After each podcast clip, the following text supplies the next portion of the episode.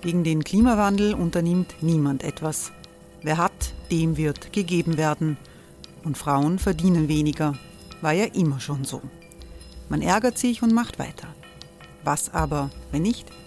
Wir haben eine Idee. Die Falter Arena macht die Bühne frei für Menschen und Projekte, die das Land verändern. Mein Name ist Eva Konzett. Ich leite das Politikressort im Falter. Und am Sonntag, den 26. Mai, veranstalten wir im Wiener Stadtsaal die nächste Falter Arena. Mit dabei unter anderem der ehemalige Politiker und Neosänger Matthias Strolz, Theresa Imre von Markter, Sonja Jöchtel von Love Politics oder Kari Ochsner von Ochsner Wärmepumpen. Machen statt jammern. Wir schauen uns an, wie das funktionieren kann.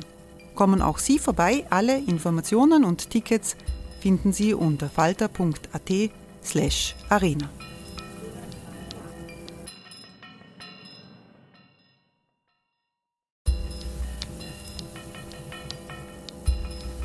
Gleich kommt das Falterradio.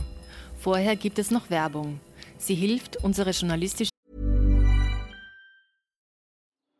Die Erderhitzung ist kein Gefühl, aber mit vielen Gefühlen verbunden. Sorgen etwa oder Angst. Eine Veranstaltung gegen diese Ohnmacht ist Tipping Time, eine Klimakonferenz der Zivilgesellschaft. Von 9.5. bis 11.5. findet Tipping Time in Kooperation von Globe Art, Solektiv und Tangente St. Pölten statt und lädt ein zu Diskurs, Diskussionen und Workshops mit namhaften Vortragenden wie Nikolai Schulz und Friederike Otto. Weitere Informationen finden Sie auf www.tangentesanktpölten.at.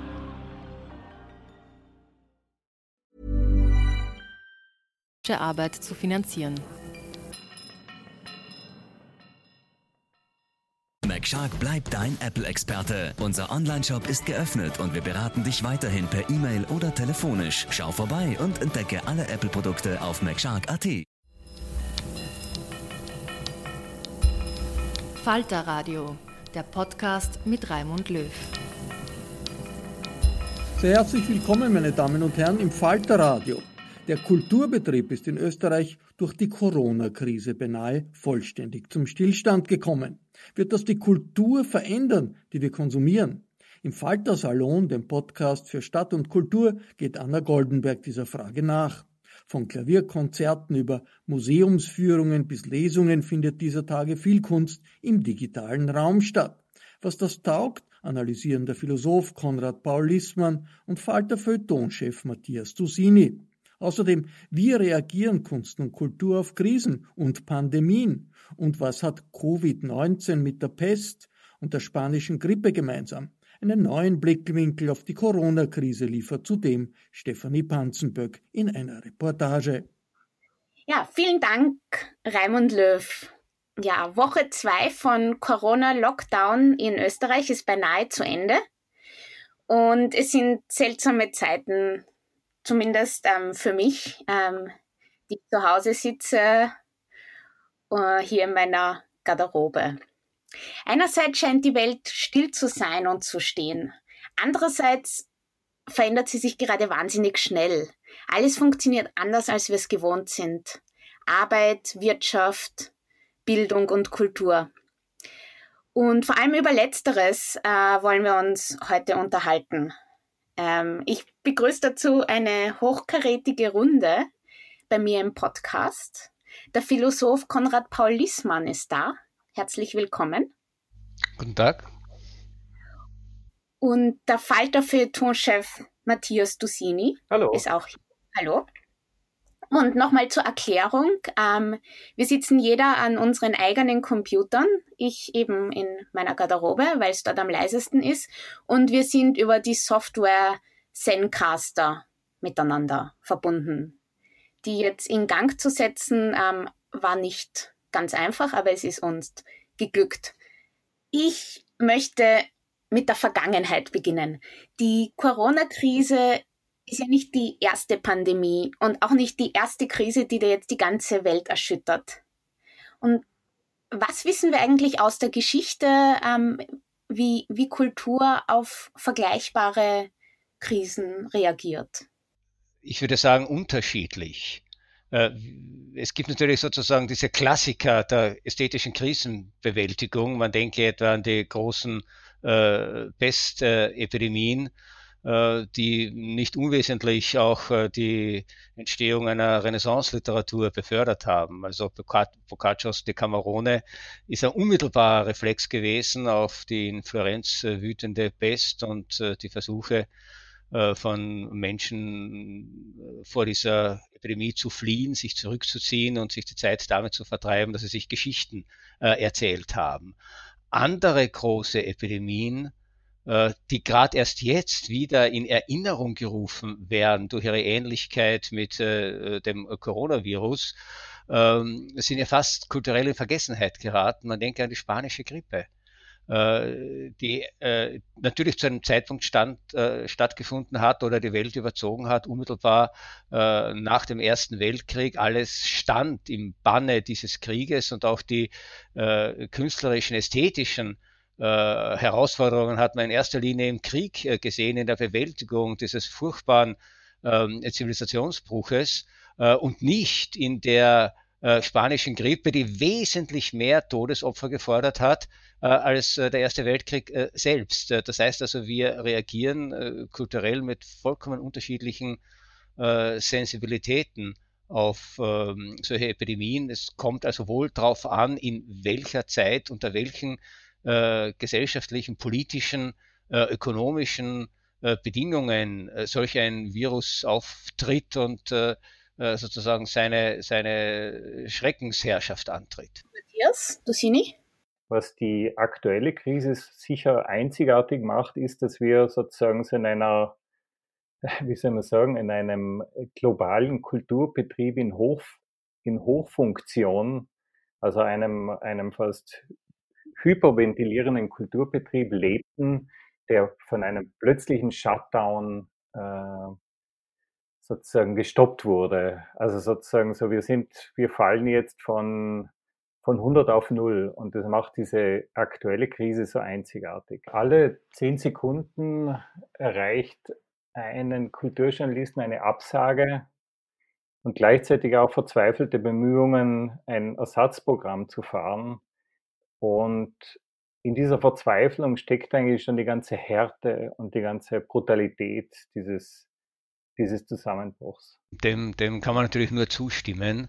Äh, ich gebe nur zu bedenken, äh, ich bin immer sehr, sehr vorsichtig mit so Formulierungen wie, wie einzigartig, weil wir natürlich äh, für unser sozusagen dynamisches, unglaublich hochgezüchtetes, auch kulturelles Betriebssystem äh, ist das tatsächlich ein ganz brutaler Einschnitt, äh, der wirklich auch äh, die Existenz von, von Menschen äh, oder an die Existenz von Menschen gehen wird. Und wir versuchen ja auch alles, um das irgendwie aufzufangen, wenn es geht. Aber auf der anderen Seite, ich weiß nicht, ja, ob etwa äh, florierende hm, Barockkultur die plötzlich von der Pest äh, getroffen wurde, nicht unter einem ähnlichen Schock äh, gestanden ist. Oder dass bestimmte kulturelle Entwicklungen die man für selbstverständlich hielt, dann durch Einbrüche von Kriegen ganz, ganz sozusagen eine unglaubliche Zäsur erfahren haben. Deswegen, ich wäre nur vorsichtig mit, mit einzigartig, zumal wir ja hier auch die Möglichkeit haben, äh, einen Teil äh, zumindest dieser jetzt zum Stillstand äh, gekommenen kulturellen Aktivitäten auf der Ebene des Betriebs eben durch ähm, virtuelle Formen der Vermittlung, der Kunst, der Produktion zu kompensieren. Das ist auch vielleicht eine ganz interessante Erfahrung, die wir hier machen, dass diese Virtualität für die Realität tatsächlich kein Ersatz sein kann, aber uns vielleicht über die schlimmsten Wochen und Monate äh, hinweg helfen kann. Was mich mehr interessierte, wäre doch die Frage, äh, ob äh, solche Bedrohungen, denen Menschen ausgesetzt sind und die bisher immer auch äh, sozusagen zu einer ästhetischen Auseinandersetzung mit der Bedrohung selbst äh, geführt haben, Ja, äh, ob das äh, gegenwärtig noch möglich ist. Das heißt, wird es äh, die, die, die großen Corona-Romane geben, äh, die signifikant äh, für diese Epoche sein werden, vor allem wenn das Konsequenzen haben wird, äh, die vielleicht einen Epochenwandel einleiten, wie manche prognostizieren, wird es in der bildenden Kunst die Auseinandersetzungen mit solch einer Form von Bedrohung geben, von der wir geglaubt haben, sie wird uns hier in den zivilisierten und auch medizinisch hochgerüsteten Gesellschaften nie mehr treffen. das wären doch die für mich zumindest ästhetisch interessanteren Fragen äh, als äh, die Frage, wann und wie es äh, gelingen wird, den Kulturbetrieb als Betrieb mit Veranstaltungen, mit Events, mit Vernissagen, mit Lesungen äh, früher oder später äh, wieder hochzufahren. Wenn ich da vielleicht kurz einhaken darf, also um es salopp zu formulieren, äh, fürchte ich mich schon ein bisschen von den Corona-Romanen. Ich glaube, an vielen wird schon geschrieben und es werden, also man sieht ja auch, dass sehr viele Tagebücher geschrieben werden. Ja. Also sozusagen so die, die literarische Bewältigung wird eine gigantische sein. Ähm, was mir da eher auffällt, ist, um auf dieser Ebene des Mediums zu bleiben, dass wir eine, eine riesige äh, transmediale Transformation erleben, also dass sich sämtliche künstlerische Äußerungen eben so in diese digitalen Sphären hineinbegeben und dass wir sozusagen so Teil eines gigantischen Ars Electronicas Medienkunstwerks sind. Und äh, es wird wohl die Frage sein, wie wir so wieder aus diesem digitalen Schlund herauskommen und äh, hier vielleicht Ausdrucksmittel wieder schärfen, die nichts mit Home Recordings und Wohnzimmerlesungen zu tun haben. Also die Frage des Kulturbetriebs und wie der funktioniert, ist ja eigentlich auch verknüpft mit der Frage des Inhaltes, oder? Und die, die, die Strukturen, in, in denen Kunstschaffende, seien es jetzt Schriftsteller, Maler oder sonst wer arbeiten können, zu welchem Ausmaß bestimmt das dann, ähm, was, was wir da dann zu sehen bekommen? Und äh, lernt man da vielleicht auch irgendwas aus der Vergangenheit? Ja, das ist schwer, äh, weil die Vergangenheit eben nicht diese Möglichkeit hatte, in einen virtuellen Raum in dem Maße zu flüchten, äh, wie wir das äh, können und eben sozusagen den Versuch zumindest zu unternehmen, auf anderen medialen Ebenen mit anderen Technologien einen Teil zumindest dessen, was wir gewohnt sind, aufzufangen es ist ja auch nicht so, dass sich jetzt im Leben der Menschen äh, radikal alles ändert. Ja, also es haben sehr viele Menschen auch vor Corona einen Großteil ihrer äh, Freizeit damit äh, verbracht, äh, äh, Serien äh, zu sehen, abendelang, nächtelang, tagelang. Ja, es haben sehr viele Menschen Zeit damit zugebracht, Musik nur noch über Musikvideos sich zu Gemüte zu führen und eben weder selbst zu musizieren und auch nicht zu Konzerten zu gehen. Das heißt, wir sind ja bis zu einem gewissen Grad schon eingeübt worden. Es ist auch uns immer propagiert worden, die großen Vorteile dieser ähm, digitalen Kommunikations- und Performance-Möglichkeiten. Wir machen jetzt eher die Erfahrung, dass ganz so toll, wenn ich Herrn Dusini richtig interpretiere, das ganz so toll das äh, äh, doch nicht ist, sondern dass das ein digitaler Schlund ist, der es vielleicht auch zu verschlingen äh, droht und dass wir aufpassen müssen, äh, dass wir nicht diese Fähigkeiten verlieren, auch auf anderen Ebenen äh, wieder äh, kreativ äh, tätig zu sein, uns mit Kunst auseinanderzusetzen und äh, nicht äh, zu glauben, nur dasjenige, was digitalisierbar ist, äh, ist auch in einem gewissen Sinne ästhetisch interessant ja. ähm, oder kann ein interessanter Beitrag zu einem ästhetischen ähm, Diskurs sein.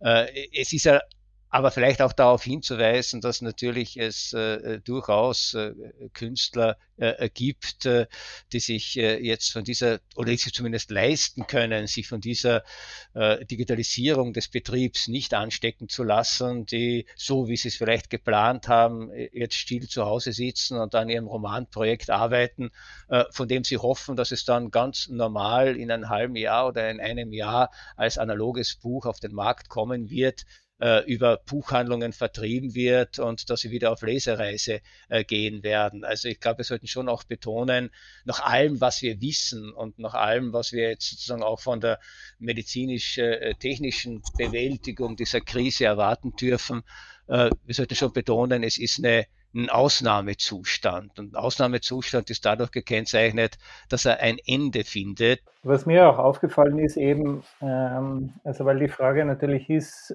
was entgeht uns jetzt, wo alle Theater, alle äh, Konzertsäle etc. zu haben. Und da habe ich schon den Eindruck, dass sich zum Beispiel in der bildenden Kunst äh, sozusagen sowas vielleicht wie eine Rückbesinnung auf das Atelier stattfinden wird. Also erfolgreiche zeitgenössische Künstler reisen ja von Ausstellungsraum zu Ausstellungsraum und haben dann meistens eigentlich gar nicht mehr die Zeit, so was wie ein, ein Modell zu bauen. Ja? Also um es blöd zu sagen, oder Schriftsteller hetzen von Lesung zu Lesung. Also diese sozusagen, vielleicht bedeutet dieser, wie Sie sagen, Ausnahmezustand auch sowas wie eine Stärkung dieser Produktionsseite. Merkt man das schon irgendwie? Hast du da schon Beobachtungen? Naja, wenn ich mit, mit äh, Künstlern rede, zum Beispiel, sprechen sie schon davon, dass es dass jetzt mal das Vernissagenabendessen wegfällt, Lehrverpflichtungen wegfallen, also sozusagen so dieses, diese extrem, dieser extrem aufgeblasene und hochdurige Betrieb wird jetzt mal runtergefahren und das stärkt natürlich jene Seite des, des Kunstmachens, die sozusagen so ansonsten in dem Getöse der, der Reisen, ja, die, diese Flugreisen, der, der Festivals, nicht? Dieser, dieser globale Kulturbetrieb erlebt jetzt sozusagen so einen Schockmoment, der vielleicht in sich birgt auch sowas wie eine, wie eine Selbstbesinnung. Äh, das ist jetzt äh, völlig richtig gesagt aus der Perspektive des äh, Kunstschaffenden. Wenn man jetzt diese Frage beantwortet aus der Perspektive des Kunstrezipienten, sagen wir es einmal so, äh, dann könnte vielleicht die allerschlimmste Erfahrung, die wir machen, äh, diejenige sein, dass uns äh, das Wochen- und monatelange Zusperren von Konzerthäusern, Opernhäusern, Theatern äh, eigentlich äh, gar nicht wirklich äh, äh, erschüttert und wir das Gefühl haben, dass uns da gar nicht wirklich weiß Gott was äh, äh abgeht. Ähm, das heißt, ich formuliere es ein bisschen polemisch, ich traue dem nicht ganz, dass wir jetzt pausenlos nur Verlusterfahrungen machen. Mhm. es könnte auch sein, äh, dass man einerseits befreit ist äh, von dem Druck äh, sofort und jederzeit und schon am nächsten Tag über die letzte Kuschei-Premiere seinen, seine, seine, seinen Kommentar abgeben zu müssen. und wir bewegen uns hier natürlich auch in einem Milieu, das ja relativ klein und relativ eng definiert ist. wie wir wissen, die meisten Menschen in Österreich gehen selten äh, ins Theater, äh, gehen selten in ein klassisches Konzert, äh, auch wenn äh, die Museen boomen, äh, ist es äh, doch so, dass das jetzt nicht tatsächlich das absolute Massenvergnügen ist. und wenn dieser Betrieb jetzt gedämpfter erscheint, dann könnte es auch sein, dass wir die Erfahrung machen, dass es dafür andere Dinge gibt, auf die man sich konzentrieren kann und die bislang überhaupt nicht von uns äh, im Rahmen dieser aufgehitzten, äh, dieses aufgehitzten Kulturbetriebs ähm, äh, wahrgenommen äh, werden konnte. Das heißt, die Frage, wie sich unser Blick äh, verändert auf die Welt, auch auf die Kunst, ja, vielleicht bemerkt jemand zum ersten Mal, nachdem er nicht mehr ins Museum gehen kann, nicht mehr auf eine Vernissage gehen kann, wieder die Bilder, die bei ihm zu Hause hängen. Äh, wir alle kennen dieses, diesen Effekt. Man, man äh, erwirbt irgendwann ein Kunstwerk, hängt es auf und sieht es nie wieder an, beziehungsweise einfach gewohnter Alltagsgegenstand, der keine besondere Aufmerksamkeit äh, bekommt. Mhm. Jetzt ändert sich solch etwas. Äh, das wäre sozusagen die Kehrseite von dieser Atelierperspektive, nicht das Gegenteil, sondern nur die reziproke Seite auf dessen, auf, äh, auf der Seite dessen, der sozusagen mit, äh, mit Kunst umgibt. Ich habe jetzt eine, eine Beobachtung ähm, aus, der, aus der Medienbranche ist, dass dadurch, dass jetzt, dass sich sehr viel mehr online abspielt, entdecken jetzt junge Leute und Leute, die sonst nicht so Zeitung lesen, entdecken die quasi die klassischen Medienmarken und, und konsumieren diese, die sie vorher nicht konsumiert haben.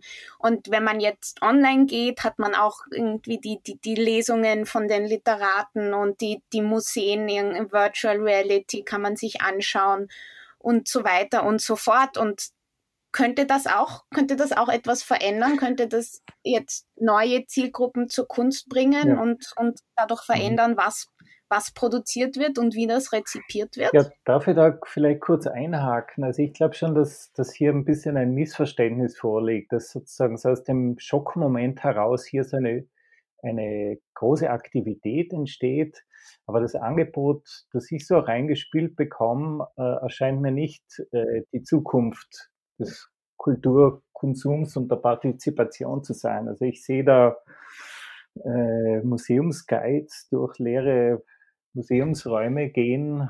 Ich sehe hm, Liedermacher zu Hause die Gitarre auspacken. Also das ist sozusagen so auch so ein bisschen äh, so, so, so das alte Missverständnis der Medienkunst, dass man sagt, man öffnet einen Kanal und hat und die ganze Welt schaut zu.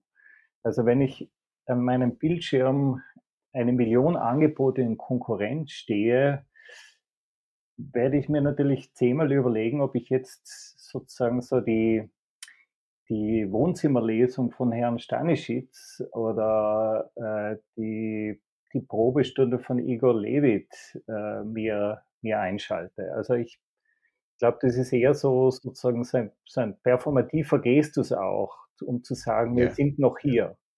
Genau, mhm. Äh, dem, würde, dem würde zustimmen, ich möchte auch darauf hinweisen, gerade bei den zwei letztgenannten Beispielen, ja, äh, ist es ja wirklich auch erst ein Effekt äh, dieses etwas übertriebenen äh, Reisezirkus und Eventzirkus, die uns das jetzt als Verlust äh, erscheinen lassen.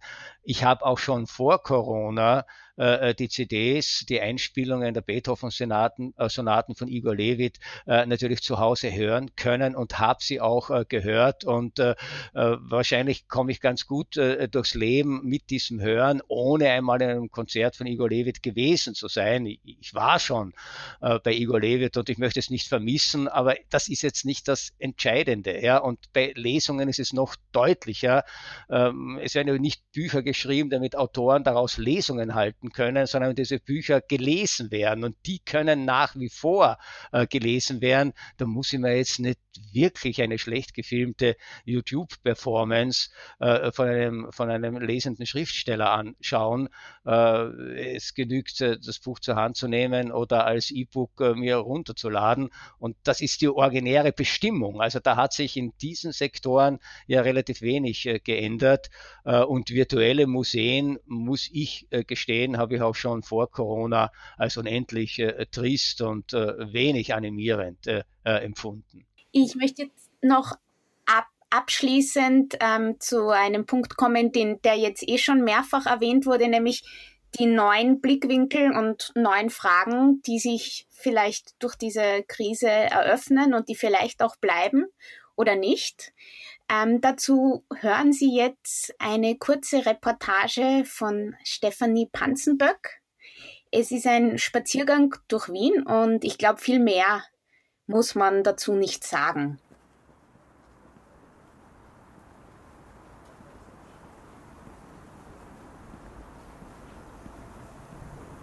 Wien, 25. März, 15.17 Uhr. Innere Maria-Hilfer-Straße. An ihrem Beginn befindet sich der Eingang zum Museumsquartier. Bis zum Westbahnhof, ihrem Ende, sind es 1,8 Kilometer.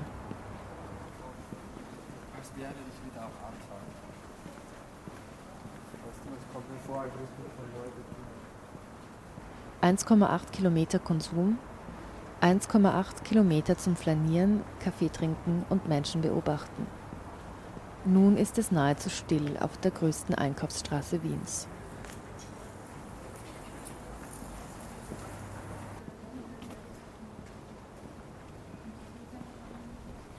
Wenige Menschen, allein oder zu zweit, sind unterwegs. Ein paar Radfahrer, Jogger, eine braun-weiße Taube.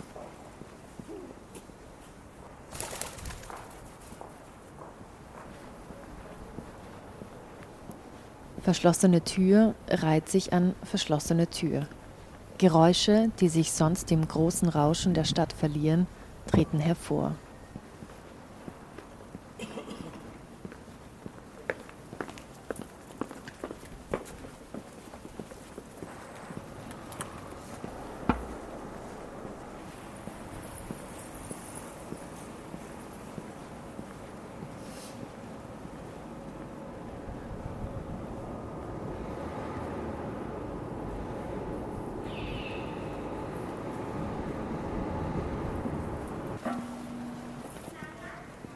U-Bahn-Station Neubaugasse.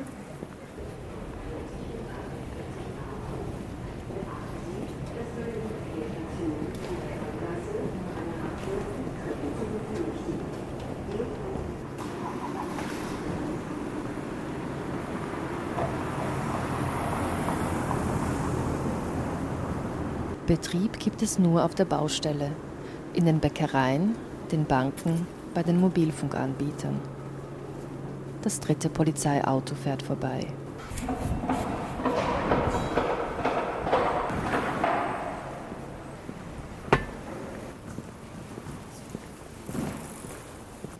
Post wird verladen, die orangen Kisten stapeln sich auf einem Wagen, ein Mann schiebt ihn über die Straße.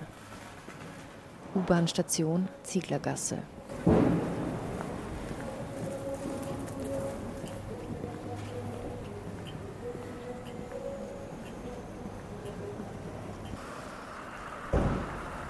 Vor einem großen Buchgeschäft werden plötzlich Gedenksteine sichtbar, die im Boden eingelassen sind. Irma Irene Bindermann, geborene Fischer, am 16.02.1892. Deportiert am 29.07.1942 nach Auschwitz. Zum Gürtel hin wird es lauter, zumindest das Stadtrauschen ein Gruß aus einer scheinbar vergangenen Zeit.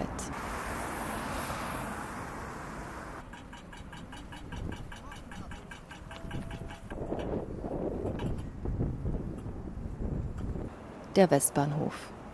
Drei Männer lehnen an einem Geländer und plaudern. Eine junge Frau scheint zu telefonieren, aber sie spricht nur mit sich selbst. Auf den Bahnsteigen steht kaum jemand, die Züge sind fast leer. Es ist 15.54 Uhr. Bahnsteig ab. Regionalexpress nach St. Pölten Hauptbahnhof fährt ab.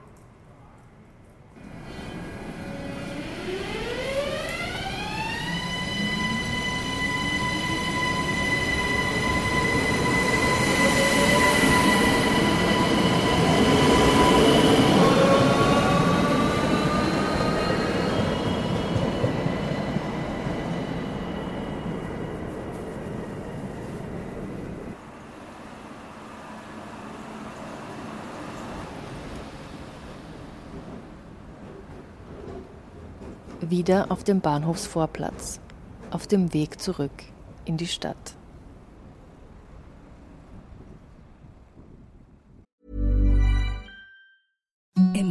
Softest sheets you've ever felt. Now imagine them getting even softer over time. That's what you'll feel with Bowl and Branch's organic cotton sheets. In a recent customer survey, 96% replied that Bowl and Branch sheets get softer with every wash. Start getting your best night's sleep in these sheets that get softer and softer for years to come. Try their sheets with a 30-night guarantee. Plus, get 15% off your first order at bowlandbranch.com. Code BUTTERY. Exclusions apply. See site for details.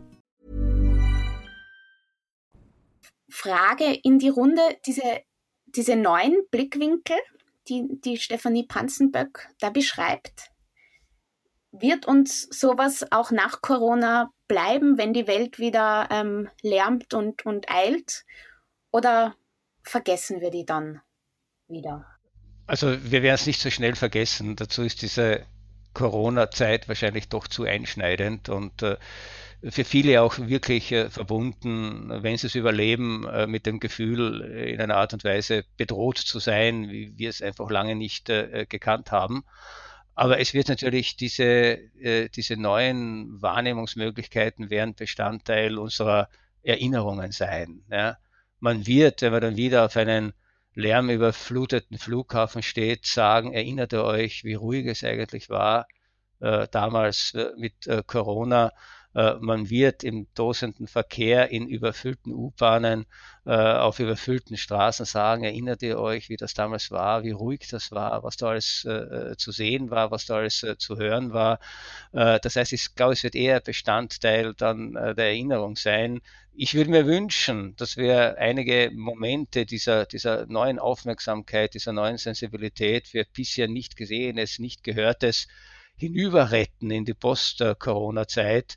Äh, ich fürchte aber, dass wir da nicht sehr lernfähig äh, sein werden. Ich äh, glaube nicht, dass wir den jetzt uns auferzwungenen Verzicht dann in bestimmten Bereichen, wo es vielleicht auch wirklich notwendig und sinnvoll wäre, freiwillig fortsetzen werden. Und wenn wir jetzt wieder zurückkommen zu, was am Anfang gesagt wurde, zur Pest und, und wie das verändert hat, ähm, womit man sich beschäftigt hat, was könnten dann so die großen Fragen sein, mit denen sich Kunst- und Kulturschaffende dann in Zukunft beschäftigen?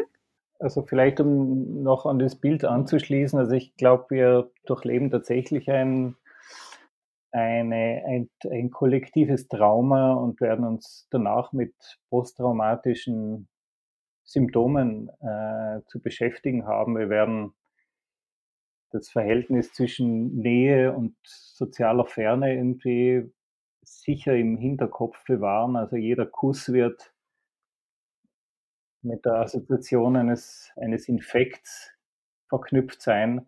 Also es wird das Zusammenleben der, der Menschen sicher äh, maßgeblich beeinflussen.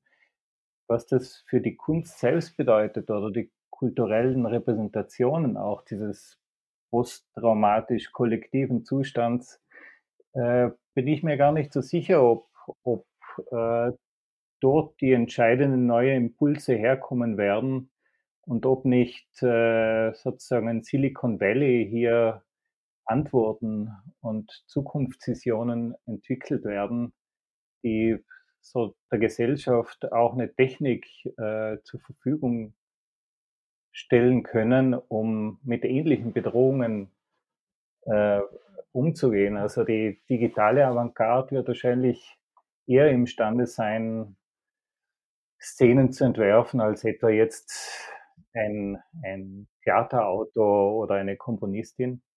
Mhm. Und ja, das, was die digitale Avantgarde bis jetzt beigetragen hat, äh, das war die Möglichkeit, äh, äh, nachdem ja der Virus nicht auf unmittelbar nicht auf digitale Eingriffe oder Therapien reagiert, ähm, aber das war die Möglichkeit, durch eine konsequente Personenüberwachung Infektionsherde zu identifizieren bzw.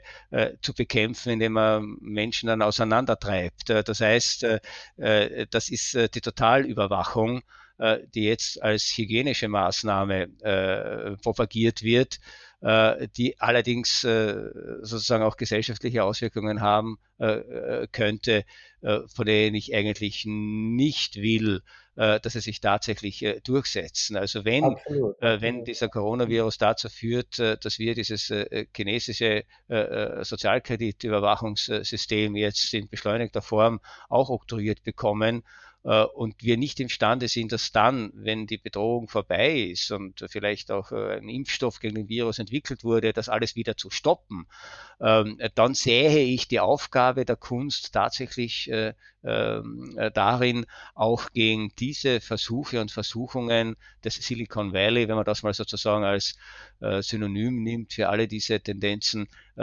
schärfstens vorzugehen und zu protestieren. Äh, und vielleicht ist es ganz notwendig, sich gerade nach äh, diesen Erfahrungen, sich bestimmten Effekten der Digitalisierung äh, schlichtweg zu verweigern. Aber momentan spielen wir alle noch im, brav im, im Google Orchester oder in einem Natürlich, Zehn, ja. Zehncaster Orchester, wie unser Programm heißt, mit dem wir gerade umgehen. Genau. Weil wir uns, weil uns momentan auch nichts übrig bleibt. Aber um mit einem Karlauer zu schließen, man muss doch nicht wirklich aus jeder Not eine Tugend machen. Man kann doch Nöte auch Nöte sein lassen. Genau. Das ist, das ist in der Tat ein gutes Schlusswort. Wir hatten ja auch einiges an Not, um diese, um diese Aufnahme äh, überhaupt zusammenzubekommen. Ähm, aber es hat jetzt geklappt und ich freue mich, dass wir diese sehr konstruktive Diskussion jetzt hatten, um ähm, zu analysieren, was, was sich da gerade im Kulturbetrieb tut und vielleicht auch noch tun könnte. Ich bedanke mich sehr herzlich bei meinen Gästen, äh, Professor Lissmann und Matthias Dussini und gebe zurück an Raimund Löw. Das war der Faltersalon mit Anna Goldenberg. Von allen, die uns auf UKW hören, auf Radio Agora in Kärnten und im Freirad Tirol verabschiede ich mich sehr herzlich. Schriftsteller, Musiker, Philosophen, sie kommen im Falter jede Woche zu Wort, oft mit überraschenden Aussagen und unerwarteten Einsichten. Der beste Weg, auf dem Laufenden zu bleiben, ganz besonders in Zeiten, die ziemlich schwierig sind für die Medien, ist ein Abonnement des Falter. Ein Falter-Abo bestellt man am besten im Internet über die Adresse abo.falter.at. Anna Goldenberg hat nicht nur den Falter-Salon gestaltet, sie betreut auch die Technik von Ursula Winterauer kommt die Signation. Ich verabschiede mich bis zur nächsten Folge.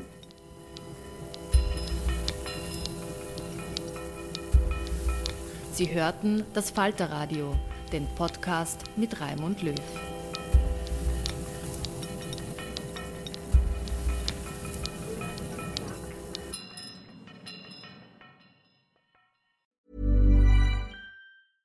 Flexibility is great. That's why there's yoga. Flexibility for your insurance coverage is great too. That's why there's United Healthcare Insurance Plans. Underwritten by Golden Rule Insurance Company, United Healthcare Insurance Plans offer flexible, budget friendly coverage for medical, vision, dental, and more.